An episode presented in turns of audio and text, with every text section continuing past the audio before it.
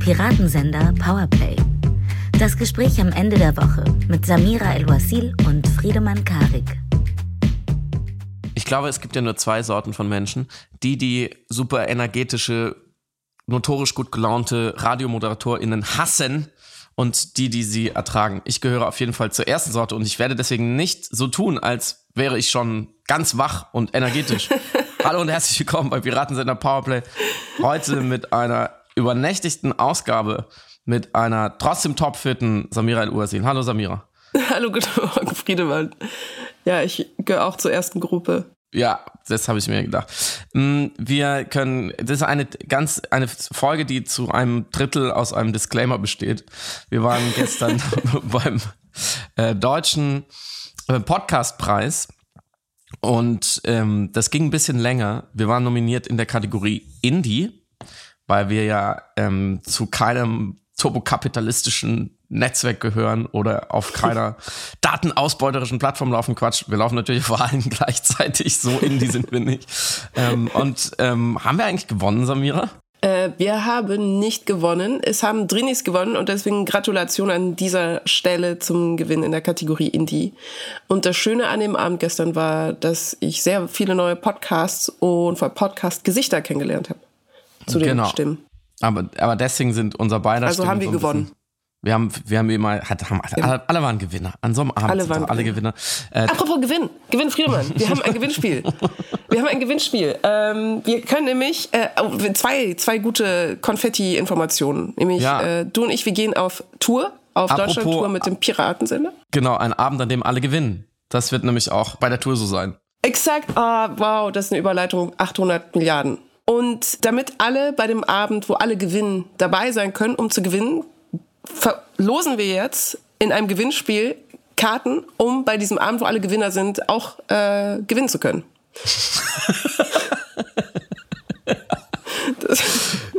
ja, und jetzt äh, nochmal die Daten. Willst du die Daten auch so kompliziert erklären oder sollen Nein, das ist ganz simpel. Jetzt mal gucken, ob wir sie inzwischen wissen. Also, wir haben am 15.07., ich mache es freihändig, ich schwöre, 15.07. Mhm. treten wir auf in Leipzig, am 17.07. in Köln, am 21.07. in Hamburg und am 1.08. in München. Richtig? Das ist korrekt, genau. Genau. Das ist unsere Tour und wie ihr ja schon wisst, sind wir auch am 14.07. in Wuppertal beim Kultursommer im Freibad. Aber wir verlosen jetzt Tickets für diese vier Daten, die zu unserer ureigensten Tour gehören. Die bekommt man aber natürlich, ihr kennt uns, nicht ganz umsonst. Was muss man tun, Samira? Wir sind ja große Freunde guter Geschichten, wie ihr vielleicht schon mitbekommen habt. Und deswegen hätten wir gerne von euch im Austausch für diese Karten eine gute Geschichte über eure Stadt. Und dementsprechend schickt, eu, äh, schickt uns die schönste Geschichte über eure Stadt. Wir verlosen pro Stadt also je, in jeder Stadt zweimal zwei Karten. Das heißt, pro Stadt gewinnen zweimal die zwei schönsten Geschichten, die ihr uns schickt. Du hast es wieder geschafft, falsch zu sagen. Ist egal, ich glaube, ihr habt das alle, alle verstanden, was Samira sagen will. Für euch ändert es ja auch nichts. Wie genau, wir haben das jetzt zehnmal probiert. Das übersteigt unsere geistigen Fähigkeiten an diesem Freitagmorgen. Vier Schickt Karten einfach pro Stadt, aber ja, zwei genau, Geschichten. Zwei Geschichten. Ja, es kann Alles zwei klar. GewinnerInnen geben, die dann jeweils zwei Karten bekommen. Schickt einfach die schönste Geschichte über eure Stadt und eigentlich halt auch über die Stadt, wo wir auftreten. In Sonderfällen, wenn ihr jetzt zum Beispiel, ihr wollt jetzt zum Beispiel zur Tour in Köln kommen, aber ihr wohnt in Düsseldorf oder Bonn, soll ja, ist ja legitim. So, ihr dürft über die Stadtgrenze hinaus. Dann dürft ihr natürlich auch die schönste Geschichte aus eurer Stadt ähm, schicken, wenn sie euch näher liegt. So, und ähm, die Jury besteht aus tatsächlich äh, niemand geringer als Samira und mir. Und wir geben dann die Gewinner in nächste Woche bekannt und freuen uns natürlich, euch auf der Tour zu sehen. Die, äh, äh ähm, äh, die Geschichten schickt ihr bitte an liebe.piratensenderpowerplay.com. Exakt. Und da schickt ihr auch alles andere hin, was ihr uns sagen wollt. Mm, und für alle, die äh, lieber Geld bezahlen, statt Geschichten zu erzählen, äh, die können das natürlich auch tun. Unter piratensenderpowerplay.com gibt es ab jetzt Tickets für Leipzig, Köln, Köln. Hamburg, Hamburg, München. München. So, haben wir das nach Hause gebracht, das Ding. Worüber sprechen wir heute nicht. Keine Lottofee mehr in diesem Leben. Ich glaube nicht, nee. Worüber sprechen wir heute nicht? Die Dokumenta. Wir haben hin und her überlegt, ob wir nochmal in unserer Chronistenpflicht abbilden wollen, was da alles passiert ist. Aber im Grunde, wir haben selber gemerkt, das ist alles so eine krasse Shitshow gewesen, dass wir gar nicht wussten, was wir da noch ergänzend oder analytisch drüber sagen könnten, was nicht auch schon von klugen Stimmen, beispielsweise äh, Miron Mendel ähm, oder Roland Steinke in der SZ gesagt worden ist. Und deswegen lassen wir das unkommentiert und sprechen nicht über den Antisemitismus in der Kunst auf der Dokumenta. Ja, es gibt, es ist so der seltene Fall, wo ein Thema dann auch so ist, wie es ist. Deswegen würde ich sagen, wir verhüllen das jetzt einfach. Ja, Thema. wir decken einfach Teile davon wir ab. Wir decken es einfach ab und dann ist es weg. Worüber Problem sprechen wir? Gelöst. Ja, voll. Äh, Thema erledigt. Worüber sprechen wir denn? Wir wollten noch ganz kurz über den Podcastpreis erzählen, weil es so ein schöner Abend ist, weil wir auch sehr viel über das Podcast nochmal gelernt und erfahren haben, über die Podcastlandschaft im Allgemeinen. Und aber auch ein bisschen im Gewinnmodus, den wir jetzt heute aufgemacht haben, offensichtlich in dieser Folge, über den Deutschen Filmpreis, wo ich als Autorin heute wieder, heute Abend tatsächlich auch wieder tätig sein darf. Also ich war schon länger, aber heute Abend könnt ihr das Ergebnis anschauen und von sozusagen Festen, die wir feiern und die Frage, ob wir sie feiern können, sollten, dürften, ähm, zu der weltpolitischen Situation, die nach wie vor eine dramatische ist. Die Kriegssituation hat sich nicht verändert, im Gegenteil, sie ist viel schlimmer geworden. Und dennoch ist es so, dass unsere äh, kollektive Aufmerksamkeit, unsere mediale Aufmerksamkeit, aber vielleicht auch auf Individualebene unsere Aufmerksamkeit sich eben wieder den anderen Sachen zuwendet, dem Sommer, dem Urlaub oder eben irgendwelchen Preisverleihungen, auf denen man dann rumblödelt. Und wir wollten uns damit auseinandersetzen, warum das so ist. Warum schwindet unsere Empathie oder unser Mitgefühl und äh, wie gehen wir mit so Wörtern wie beispielsweise kriegsmüde oder der Idee der Kriegsmüdigkeit um. Und äh, warum das ein schreckliches und ein komplett falsches Wort ist, darüber wollten wir auch sprechen. Wie oft war dieser Krieg in der Ukraine gestern Abend beim Podcastpreis Thema? Hast du aufgepasst und mitgezählt? Kein einziges Mal. Kein einziges Mal in den Laudationes und den Anmoderationen. Kein einziges Mal. Genau, auch eine, auf jeden Fall eine Zahl, die gegen null geht. Wir, haben's, wir haben aufmerksam zugehört, glaube ich, beide, mehr oder weniger. Mm, aber vielleicht haben wir auch ein oder zweimal was verpasst. Findest du das gut oder schlecht? Ich finde das schwierig. Ich finde das problematisch. Ich verstehe, warum das nicht behandelt wird, gerade in, ähm, in einer Preisverleihung, die auch so angelegt äh, ist, wie sie angelegt ist. Also eben launig. Wir feiern die Podcast-Landschaft und die Schwerpunkte sind andere, die Themen sind andere. Ähm, es ging eben viel um auch so Introspektionspodcasts oder viel das Sprechen über die Welt. Aber das ausgerechnet dort, wo über die Welt gesprochen wird, in der Würdigung dieser Podcasts eben nicht über die Welt gesprochen wird, das hat mich schon irritiert und fand ich auch verwunderlich. Hm, ich stimme dir zu. Noch eine zweite Beobachtung, um es vielleicht von diesem immer gleich vom allerschrecklichsten Thema nochmal eins wegzuholen. Ich habe durchaus ähm, viele sehr inhaltlich sehr starke Podcasts, die gewonnen haben und gewürdigt ja. wurden. Also das eine Beispiel ist immer, was gerade alle Preise abräumt, auch den Crime Online Award am selben Abend ist äh, Bono, What the Fuck Happened to Ken Jebsen. Gratulation an diese Gratulation, äh, auch völlig verdient. Fantastischer Podcast. Wer die, die letzten drei Menschen in Deutschland, äh, die Podcast hören und diesen Podcast noch nicht gehört haben, jetzt unbedingt äh, Cui Bono anhören. Und die PreisträgerInnen, ja, gestern, glaube ich, zweimal gewonnen sogar, ähm, sagen dann natürlich auch immer was zu dem Podcast, mit dem sie gewonnen haben.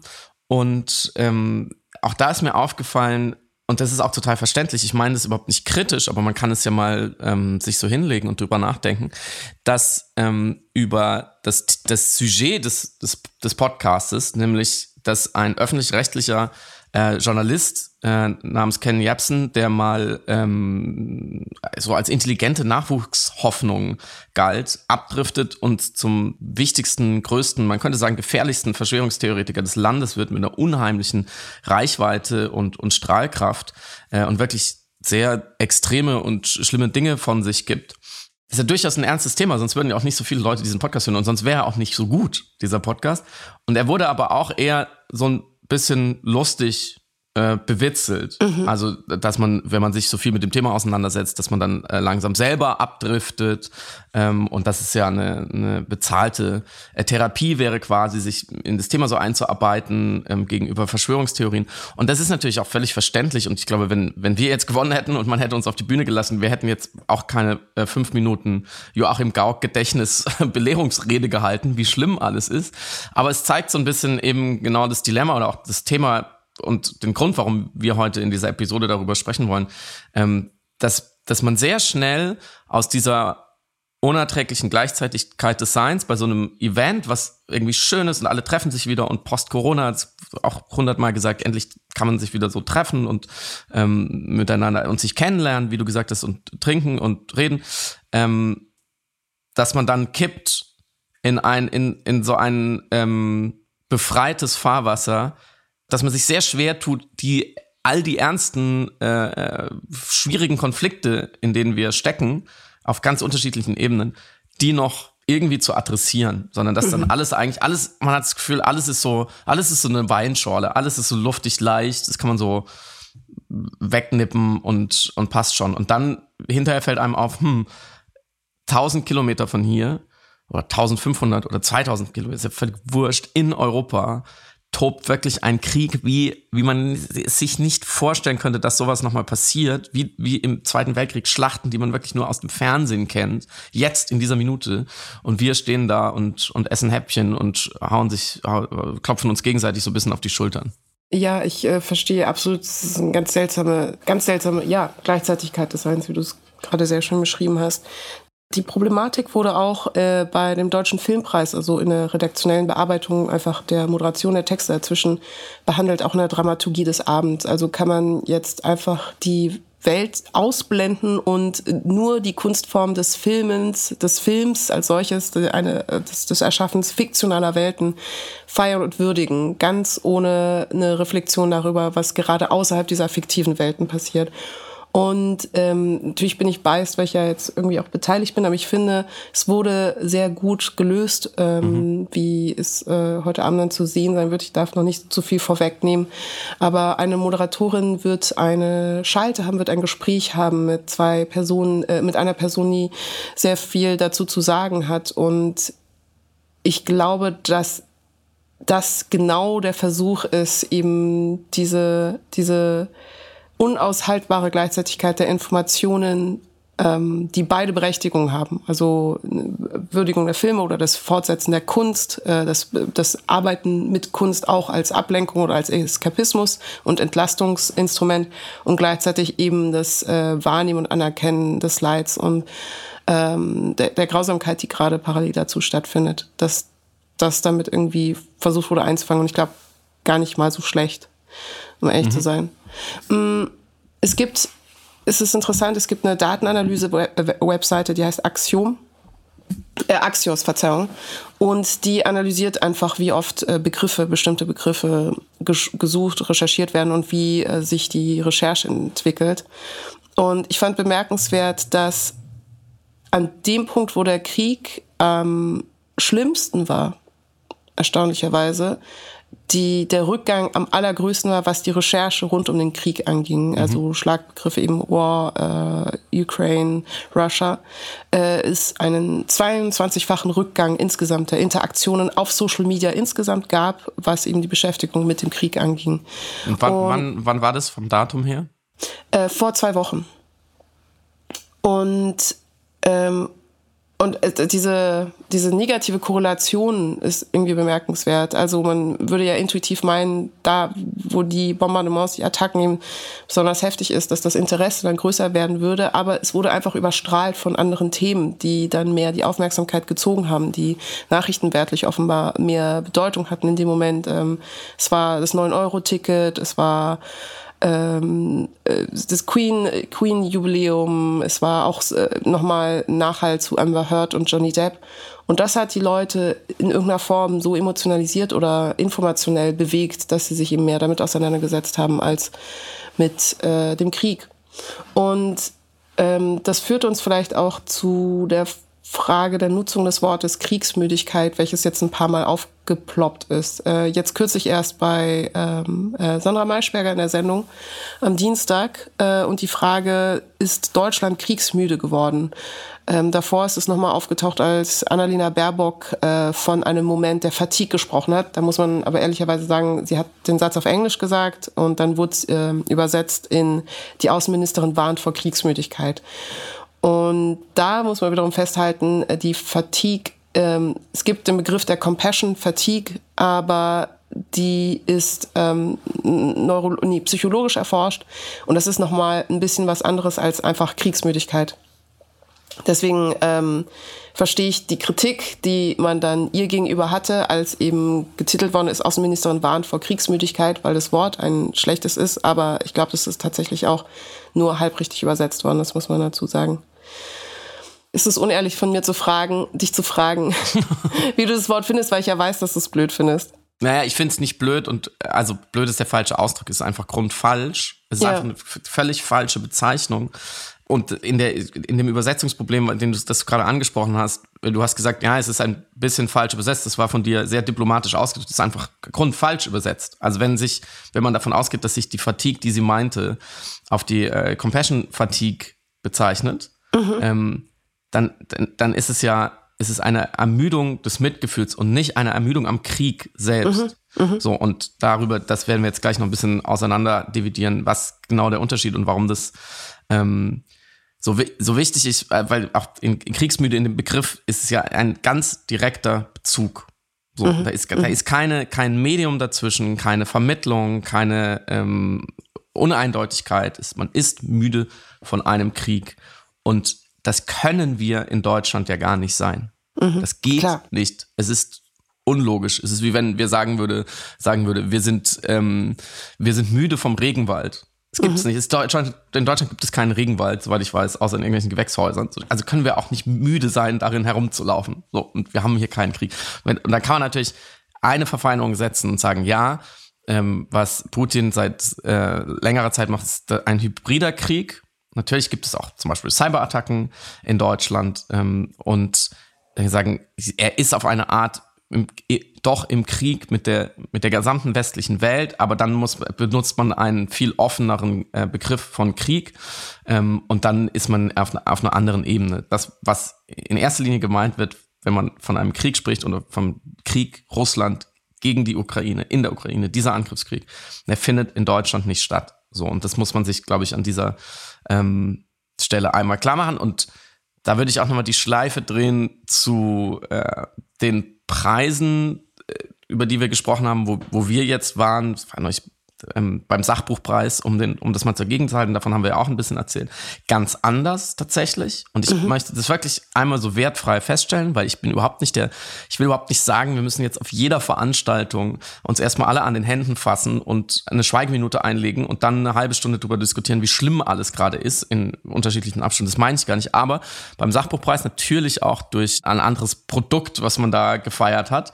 Ähm, es ist natürlich auch äh, inhärente Logik äh, dieser Sachbücher, dass sie sich eher mit solchen Themen beschäftigen und dass natürlich die Menschen, die sie schreiben, vielleicht ähm, eher in ihrer täglichen Arbeit damit zu tun haben und deswegen auch eher bereit sind oder von selber auch eher darauf kommen. Ich meine, das ist gar nicht immer so die Aufgabe des Veranstalters oder der Veranstalterin oder, oder der Inhalt des inhaltlichen Konzeptes. Das ist einfach auch logisch, ähm, wenn, wenn Leute, die die Bücher über äh, die deutsch-russische Geschichte geschrieben haben, zum Beispiel, oder über Grenzen und Migration oder über die Revolution in Belarus oder über Narrative und was sie mit der Welt anstellen, wenn die sich treffen, dass die dann natürlich vielleicht über diesen Krieg eher reden, als wenn sich Leute treffen, die halt vielleicht auch zum Beispiel, ähm, hey, das ist noch ein super Beispiel, äh, gestern hat auch gewonnen Elf Leben, der Podcast äh, über Uli Hoeneß. So, mhm. als Leute, die mhm. jetzt einen Podcast über Uli Hoeneß gemacht haben. Und wie gesagt, das meine ich komplett wertfrei. Es gibt einfach auch verschiedene Berufe und verschiedene Zuschnitte.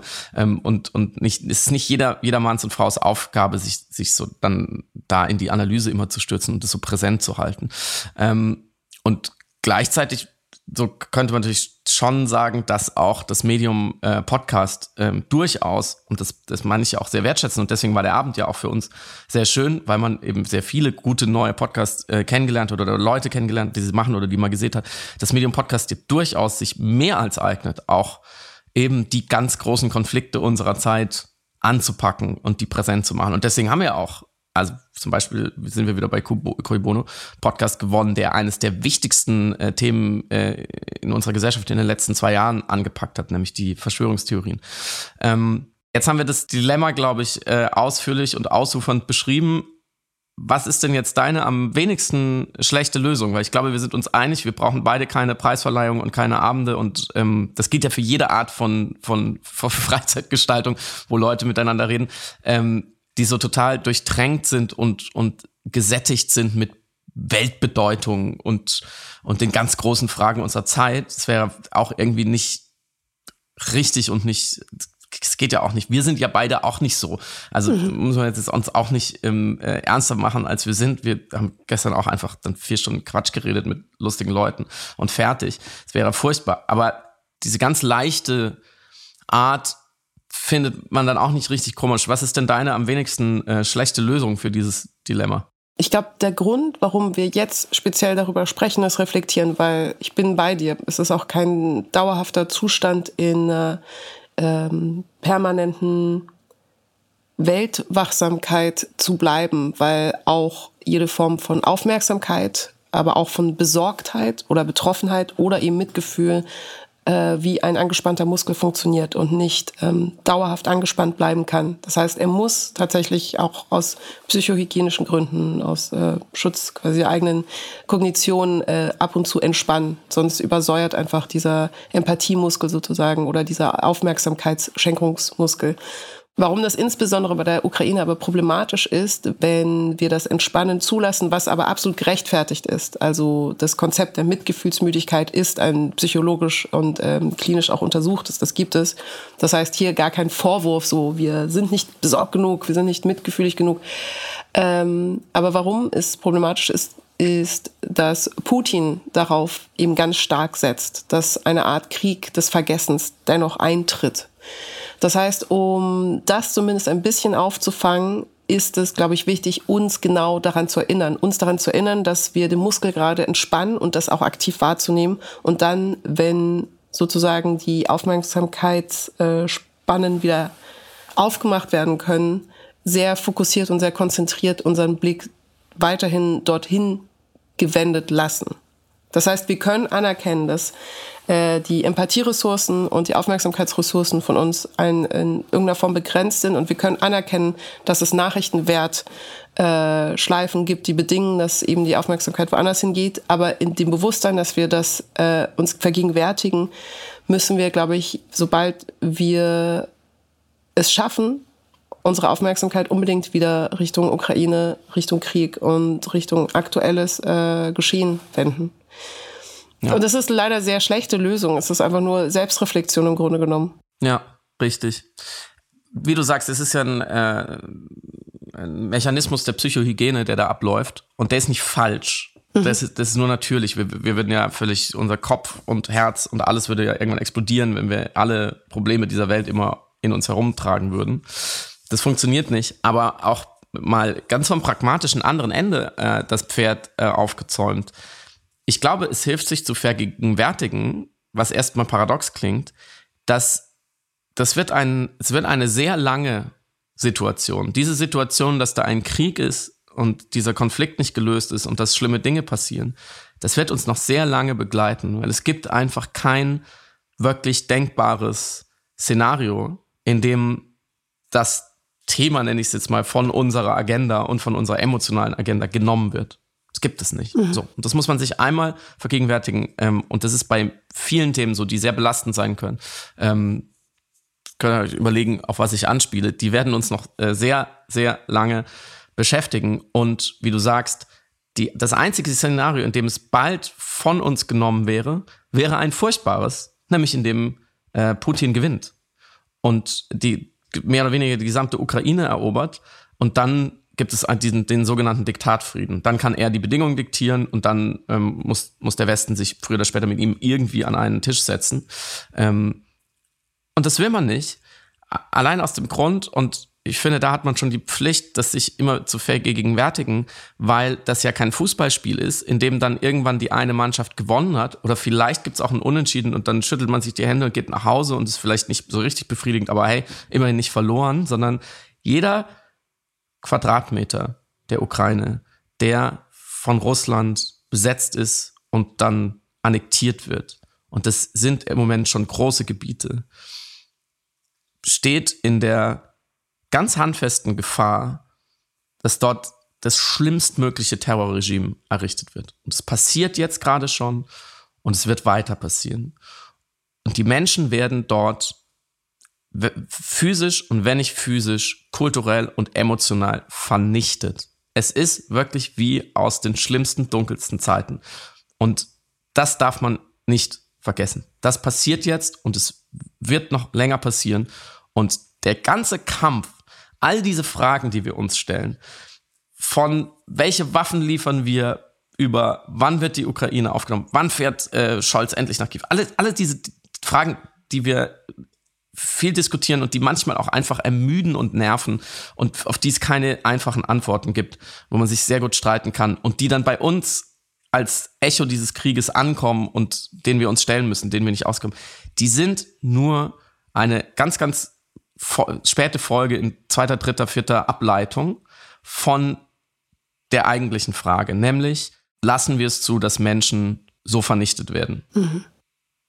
Und die, die Antwort muss ja immer Nein sagen. Wenn wir, wenn wir, wenn wir diese Frage uns stellen, und wir müssen sie uns stellen, weil sie ist da, ähm, und es ist nicht unsere Schuld, es ist nicht die Schuld der Ukraine, es ist einzig die Schuld von, von Putins Russland. Wenn die Frage da ist, müssen wir sie mit Nein beantworten. Weil wenn wir sie mit etwas anderem als Nein beantworten, können wir das ganze Projekt völlig vergessen. Das ganze Projekt Spätmoderne, Europa, Deutschland, Demokratie, alles, kann alles in den Mülleimer. So, weil dann sind wir völligst unglaubwürdig und dann funktioniert das alles nicht mehr. Ähm, allein schon übrigens, weil das gesamte, das ganze Osteuropa sagen würde, ja, dann ähm, können wir uns vergessen, so, wenn, wenn, wenn wir uns dafür nicht schützen gemeinsam, dann, dann brauchen wir überhaupt nichts mehr zusammen machen. Ähm, und, und wenn wir die Frage mit Nein beantworten, dann, dann hängen da leider automatisch all diese anderen Fragen dran. Und dann müssen wir uns leider ähm, damit beschäftigen, um die anderen Fragen irgendwie halbwegs zufriedenstellend beantworten zu können. Zum Beispiel, jetzt, ich picke sie wieder raus, ähm, weil sie so greifbar ist und ich glaube, deswegen spielt sie auch so eine große Rolle. Welche Waffen liefern wir als Deutschland dahin?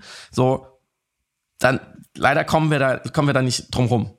Leider wird mhm. es murmeltiertagmäßig immer wieder auftauchen, solange in der Ukraine auch nur ein einziger Mensch Angst haben muss, äh, dass er getötet wird, weil er, weil er Ukrainer oder Ukrainerin ist. So, und wie du gesagt hast, sind die Abnutzung und Gleichgültigkeit gegenüber diesen konkreten Fragen, die wir uns stellen müssen, ähm, und damit indirekt auch gegenüber der Frage, darf das sein? Das ist die schärfste Waffe der Diktaturen. Und das kann man ja auch nochmal eins größer fassen als Putin und die Ukraine. Das ist ja immer, immer, immer, immer wieder das gleiche Thema. Es passiert etwas, was nicht sein darf. Es geschieht großes Unrecht. Und am Anfang ist die Aufregung groß und dann ebbt sie ab. Und dann braucht man mehr Blut und neue Opfer und noch schrecklichere Bilder, um die Aufmerksamkeit ähm, wieder drauf zu lenken. Und deswegen glaube ich, der Mensch ist im Grunde gut, wie das Buch von Rutger Breckmann heißt. Der hat dieses Mitgefühl, über das wir sprechen. Der identifiziert sich. Der kann nachts nicht schlafen, wenn woanders Menschen so behandelt werden. Aber er ermüdet dann eben auch. Das heißt, ich würde sagen, vielleicht wäre der richtigere Titel eher er ist im Anfang gut. Mhm. Er ist in dieser spontanen Eruption von Mitgefühl, geht das Sentiment eigentlich immer in die, in Anführungsstrichen, ethisch richtige Richtung und man will helfen und die Hilfsbereitschaft ist groß. Und dann braucht es aber leider immer wieder die Bereitschaft, genau hinzuschauen und zu erkennen, dass in diesem Fall ähm, Gut und Böse ausnahmsweise völlig klar verteilt sind. Und dass jedes Zögern der, der guten Seite, der Opferseite äh, zu helfen, leider auch eine Mitverantwortung birgt. Und das wird noch eine Weile so weitergehen. Es wird ein langer Winter. Jetzt kommt das Gasthema. Ähm, erpresst uns Putin jetzt mit dem Gas. Es wieder, ne, das ist wieder die nächste Manifestation dieser Konflikte bei uns. Was machen wir jetzt? Ähm, und da müssen wir uns einfach klar machen, für ihn läuft es ziemlich gut bisher mhm. und für uns nicht so gut. Und deswegen dürfen wir nicht aufhören, mitzudenken und mitzufühlen. Ja. Du hast eigentlich auch sehr genau beschrieben, das, was der Kognitionspsychologe Paul Bloom ähm, als im Unterschied zur Empathie konstruktives Gefühl des rationalen Mitgefühls beschrieben hatte, was ich interessant fand. Also vielleicht auch um die Unterscheidung rauszukehren und dann die Wichtigkeit dieses rationalen Mitgefühls herauszukehren. Es ist ja so, die, es liegt, genau wie du beschrieben hast, ja nicht an der Wahrhaftigkeit unserer empathischen Gefühle dem Leid anderer gegenüber. Ganz im Gegenteil. Also jeder kennt auch das Gefühl des Betroffenseins schlussendlich, des Entsetzens, das empfindet, auch in Anbetracht der Bilder und der Nachrichtenlage.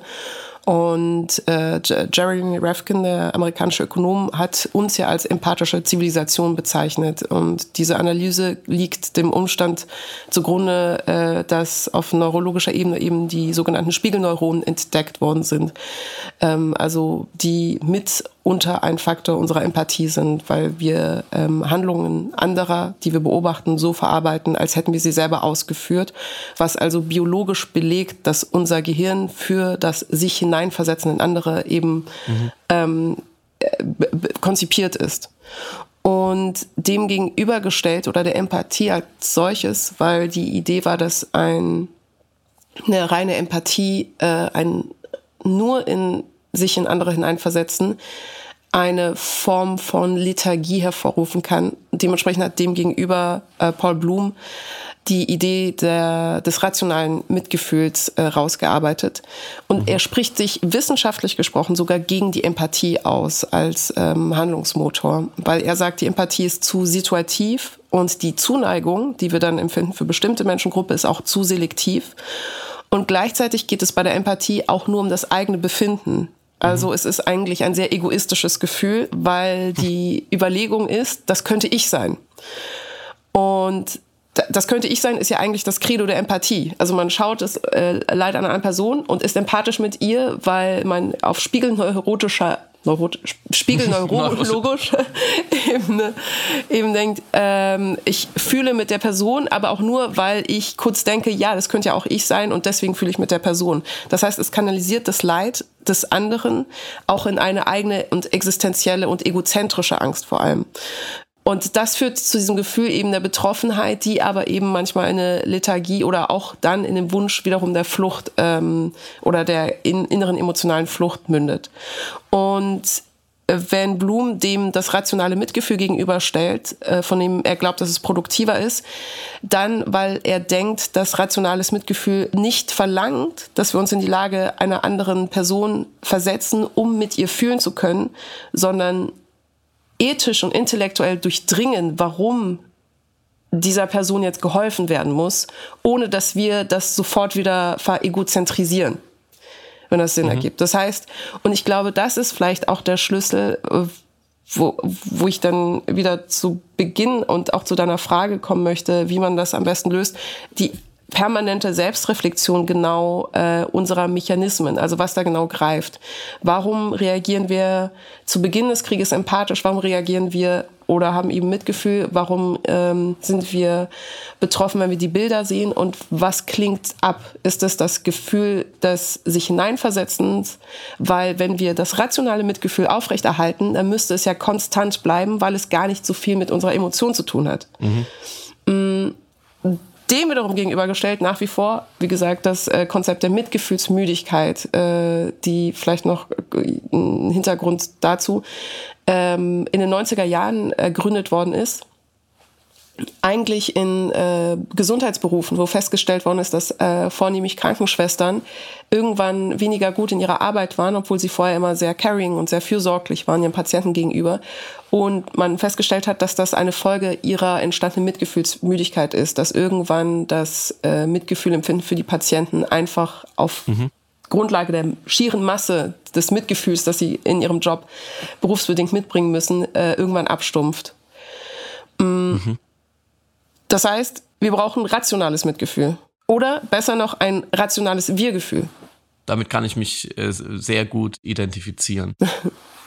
sehr gut. Spiegelneuronen funktionieren. Ja, völlig spiegelneurotisch äh, mit identifizieren. Du hast ja den, jetzt gerade die alte Frage auch fast aufgemacht, gibt es überhaupt Altruismus? Klar. So, ist, aber ist irgendwie auch eine, ist eine interessante Frage, ist aber eine philosophische Frage, die ähm, man endlos diskutieren kann. Also wenn, wenn, wenn es mir ein gutes Gefühl gibt, andere zu helfen, helfe ich dann nicht eigentlich immer mir. Ja. ja. Beziehungsweise helfe ich ja, helfen, helfen, hilft man dann doch nur, weil man es eben nicht aushalten würde, nicht zu helfen. Weil die Alternative so viel schlechter ist, als etwas äh, Selbstloses zu tun, dass man, dass man lieber selbstlos ist. So, genau. Aber ähm, das ist ja nicht so richtig unser Thema, weil es ein bisschen egal ist. Ähm, ich würde Oder? reingrätschen, wir machen mal eine Sonderfolge darüber, weil ich das unglaublich spannend finde, ja. auf ganz vielen Ebenen wichtig und tangiert alles Mögliche, was wir schon häufig besprochen haben. Stimmt, stimmt. Ähm, Hausaufgabe für Samira und Friedemann. Sonderfolge zu der Frage, äh, kann ich überhaupt, ist man überhaupt jemals wirklich selbstlos? Selbstlos. Mhm. Also um es jetzt nochmal konkreter zu fassen, was würdest du denn sagen? Ich, ich gebe jetzt nochmal ein konkretes Beispiel.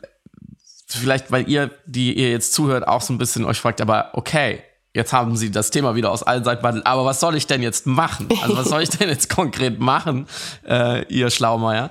Mhm. Ähm, diese Woche gab es äh, nochmal ähm, ein, eine Recherche, einen Text äh, des Guardians, mh, mm, den ich auch geteilt habe auf Twitter, was ich sehr lesenswert fand, das kann ich schon mal vorausschicken.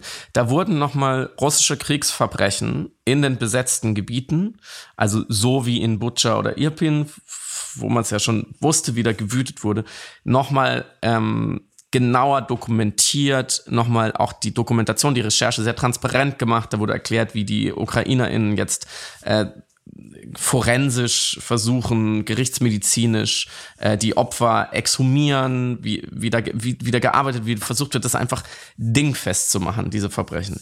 Ähm, wie auch kriminalistisch da vorgegangen wird. Und natürlich waren da auch sehr viele unfassbar schreckliche Schicksale drin und Fälle und Verbrechen. Und es war natürlich keine erfreuliche Lektüre, aber ich fand es auch deswegen so wichtig, weil nochmal ähm, klar gemacht wurde, dass man rein informationell was dagegen tun kann. Man kann natürlich nichts direkt gegen die Verbrechen tun, aber man kann sie aufklären, man kann sie dokumentieren, sie verhallen nicht einfach so. Sie sind da, wir können sie festmachen und vielleicht können wir sie auch irgendwann sanktionieren und verfolgen und die, und die Schuldigen bestrafen. Das ist der nächste Schritt. Aber erstmal brauchen wir ja klare Faktenlage. Und ich habe das gelesen und natürlich dachte ich an mehreren Stellen so, zynisch, sarkastisch ausgedrückt, ja, vielen Dank. Mein Dienstagnachmittag ist äh, jetzt davon auch nicht erhellt worden. Und trotzdem, ich, bin ich bin der Typ, vielleicht auch in, in, im Sinne eines radikalen, äh, radikalen, jetzt der nächste gute Versprecher, radikalen Mitgefühls, nein, rationalen Mitgefühls. Ich, ich gebe mir das dann. So, ich finde mhm. das wichtig. Ich, ich rufe mich dann auch selbst zur Ordnung, wenn ich vielleicht nach der Hälfte des Artikels denke, so, ah, muss ich mir, muss ich das jetzt lesen? Ähm, die Sonne scheint. Ähm, nee, ich, ich, ich lese das dann durch und ich versuche auch, dass meine Aufmerksamkeit da bleibt und ich teile das auch sehr bewusst, weil ich finde, wenn das so gut aufgearbeitet ist und so guter Journalismus ist und, und man einfach auch sehr viel dabei lernt, wie da gearbeitet wird, ähm, dann sollten das alle lesen. Und jetzt wäre sozusagen meine abschließende Frage an dich, wie du es damit hältst. Ist das, ist das die Lösung? Und wie verhinderst du, dass diese vermittelten Schrecken, weil es, es sind ja nur Schrecken der Oberfläche, es ist nur ein Text, es sind nur Pixel auf einer Seite, es ist diese Verbrechen passieren nicht hier. Du, und du musst auch nicht, zweite Stufe, ähm, du musst nicht dort jetzt Leichen ausgraben. So, und du, du, mhm. musst nicht als Freiwillige da helfen und ich auch nicht, zum Glück. Und ähm, wie verhinderst du oder was ist für dich so die, die, deine bewusste Psychohygiene, um dich den Informationen nicht zu schließen und gleichzeitig zu verhindern, dass bei dir so eine Ermüdung einsetzt und auch eine professionelle Ermüdung, dass du bei dem 17. solchen Artikel sagst, okay, ja, ist jetzt, war jetzt auch irgendwie egal. Ich glaube, dass ich gar keine Empfehlung für RezipientInnen als solches habe, sondern meinen Wunsch äh, in Richtung der Medienschaffenden lenken würde und ähm, gar nicht sozusagen Rezipientin dazu anhalten will, sich bewusst die Information zu suchen, sondern Medienschaffende eher dazu anhalten möchte, die mithören, bewusst diese Informationen nach wie vor verfügbarer zu halten, auch wenn gewusst wird, dass sie vielleicht weniger Klicks generieren oder weniger Aufmerksamkeit bekommen. Ähm, insbesondere jetzt im Sommer, vielleicht ein Mini-Mini-Exkurs. Äh, ich finde das Konzept von das mediale, die mediale Idee vom Sommerloch extrem abwegig. Wir haben so viele Probleme. Wir haben derart viele Krisen gerade, die abgebildet und dokumentiert werden müssen und verhandelt werden müssen, dass ich nicht verstehen kann, warum es überhaupt sowas wie die Idee von Sommerloch-Themen gibt. So, mhm. oh, es liest keiner. Sondern wir, wir müssen dieses, diesen ganzen Sommer zustopfen mit Klima, Ukraine und der Pandemie schlussendlich. Mhm. Äh, und es, wir können keine Sommerferien nehmen von der Gegenwart, von der Weltlage. Das heißt, meine Empfehlung wäre erstmal tatsächlich an Medienschaffende gelenkt, dieses ominöse fiktive äh, Konzept des Sommerlochs ähm, nicht gelten zu lassen und genau da weiterhin zu berichten und weiterhin natürlich die Bilder zur Verfügung zu stellen und die Analysen und die Essays und genauso Texte, wie du ihn gerade beschrieben hast. Und auf Seite der Empfangenden, der Rezipientinnen, da plädiere ich wieder an einen selbstbewussten oder selbst, also Bindestrich bewussten Umgang natürlich mit den eigenen Medienmenüs, sich genau dem immer mit Rationalität auch entgegenzustellen. Und ich glaube, das rationale Moment, und das meint nicht nüchtern, das meint mhm. nicht emotionslos, sondern ähm, eben auf einer anderen Ebene der Reflexivität, auf einer anderen äh, Kognitionsebene als eben der Herzebene, sich damit auseinanderzusetzen, weil einen das dann davor bewahrt, eben innerlich abzustumpfen oder in Reaktanz zu verfallen, die absolut nachvollziehbar ist oder eben in eine Abwehr oder ein Verdrängen wollen. Ähm, weil es dann einen zwar gedanklich mitnimmt, aber eben auf eine andere Art, als es die reine, die reine emotionale, ähm, das reine emotionale Mitgefühl machen würde. Ähm, also im Grunde genommen ganz viel verkopfen. Mhm. Juhu. Und äh, vielleicht noch im Hinterkopf bewahren, dieser militärische Krieg findet ja auch auf informationeller politischer Ebene statt. Und Putin bemüht sich um fortschreitende Zermürbung vor Ort aber auch äh, um eine Betäubung der Öffentlichkeit. Mhm. Ähm, in der BBC wird eben von diesem, von genau dieser Zermürbung gesprochen als ein Krieg des Vergessens. Und jeden Tag, den wir diesen Krieg mit seinen Opferzahlen aus der medialen und politischen Wahrnehmung rücken lassen, gewinnt Putin den informationellen Verdrängungskrieg. Mhm. Er gewinnt mehr Raum durch unsere absolut nachvollziehbare, manchmal punktuelle Gleichgültigkeit und dementsprechend müssen wir uns vergegenwärtigen, Putin gewinnt, wenn wir nicht aufmerksam genug in die Richtung schauen. Und vielleicht das als Information mitgegeben. Und das hilft dann auch, sozusagen nicht abzustumpfen und nicht in eine Flucht zu gehen und nicht irgendwie, ja, zu, mit, Mitgefühls zu ermüden. Zu Mitgefühls ermüden. In Anbetracht der Bilder. Oh, und ich wollte noch einen Punkt noch ergänzen zu dem, was du gesagt hast, noch in Bezug auf die Selbstlosigkeit, ob die jemals altruistisch sein kann, weil es eine bemerkenswerte Meta-Analyse gibt. Ich gehe nicht in auf den Altruismus, es geht tatsächlich jetzt um das Mitgefühl und insbesondere um den Krieg. Ähm, es gab 2019 eine Meta-Analyse, die 41 Studien zu äh, dem zu der Dynamik unseres Mitgefühls analysiert hat und festgestellt hat, dass äh, mit steigender Opferzahl die Unterstützung geringer wird. Ähm, also es gibt einfach eine negative Korrelation. Mhm. Je mehr Opfer äh, zu verzeichnen sind bei irgendeiner Krise, einer Katastrophe oder eben einem Krieg, desto äh, weniger mitgefühlig werden wir oder desto mehr Mitgefühlsmüdigkeit entwickeln wir. Und meine erste, mein erster Impuls oder meine erste Intuition war, ja, mit der steigenden Zahl wird es einfach abstrakter. Es ist so, ähm, ein, ein Opfer ist ein Schicksal, aber viele ist einfach ein, ein Krieg. Mhm. Und äh, deswegen äh, docken wir gar nicht an. Der äh, Mechanismus ist aber ein anderer tatsächlich. Es ist so, dass je mehr Opfer es gibt, desto geringer werten wir oder bewerten wir unsere eigene Wirkung mit unserer mit, mit unserem Mitgefühl ein. Das heißt, wir haben das Gefühl, es ist, bringt weniger Mitgefühl zu empfinden, je mehr Menschen betroffen sind, weil es sind ja dann so viele Menschen, es werden einfach immer mehr und deswegen äh, agieren wir da tatsächlich wirkungsorientiert oder ressourcenorientiert, was unser Mitgefühl angeht.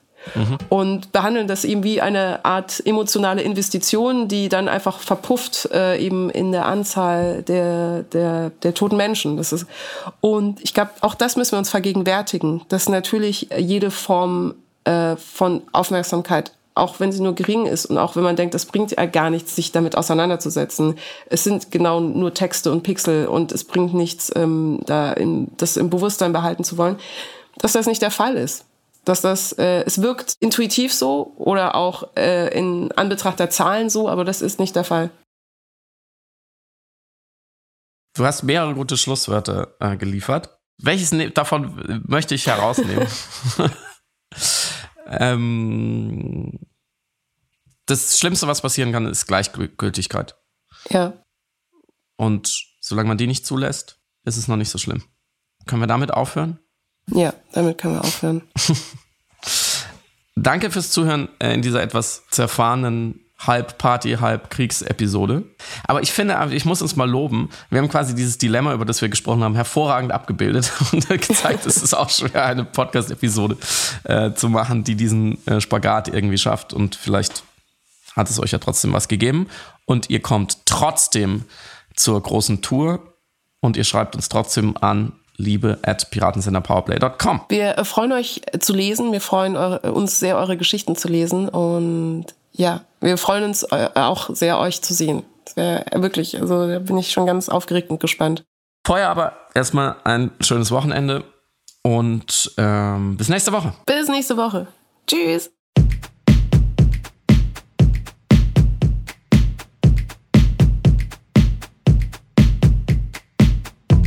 Hörst Piratensender Powerplay. Das Gespräch am Ende der Woche mit Samira El-Wasil und Friedemann Karik.